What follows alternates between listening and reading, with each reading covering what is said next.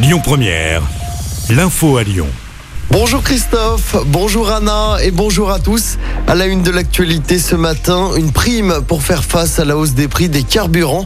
C'est le Premier ministre Jean Castex qui l'a annoncé hier soir sur TF1. On l'écoute. Nous allons euh, décider d'une sorte d'indemnité inflation de 100 euros qui sera versée aux Français qui gagnent moins de 2000 euros net par mois. À chaque Français. Qui Je peux être un peu plus précis. Bon, D'abord, parce que c'est notre première cible, les gens qui travaillent, c'est-à-dire qui ont besoin de leur voiture pour aller travailler, mais les salariés, les indépendants, les artisans, les agriculteurs, effectivement les, les, les- les chômeurs euh, en recherche active d'emploi, ils ont à la fois ces problèmes d'inflation, ils peuvent aussi avoir besoin de leur véhicule pour aller euh, travailler, pour chercher. Oui, les retraités aussi, avec cette condition de ressources. Pourquoi? Parce que ben, un retraité, il a aussi ces problèmes d'inflation. Et Jean Castex a également indiqué que le prix du gaz serait bloqué toute l'année prochaine. 10 mois de prison avec sursis et 75 000 euros d'amende requis contre Karim Benzema dans l'affaire de la sextape. L'ancien joueur de l'OL, pour rappel, est soupçonné de complicité de tentative de chantage contre Mathieu Valbuena, son ancien coéquipier en équipe de France.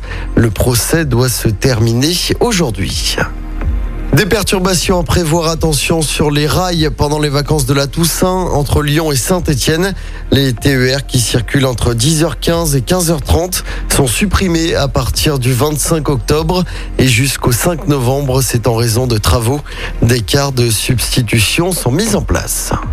On passe au sport en football. Un Noël renversant contre le Sparta Prague en Ligue Europa hier soir. Menés 2-0, les Lyonnais ont finalement renversé la vapeur et se sont imposés 4 buts à 3. Le visage de l'OL a considérablement changé en deuxième période avec l'entrée en jeu de Lucas Paqueta. Grâce à cette belle victoire, l'OL a une avance confortable dans son groupe avec 5 points d'avance sur le deuxième. Et puis toujours en sport en basket, l'Asvel battu de justesse en Euroleague hier soir.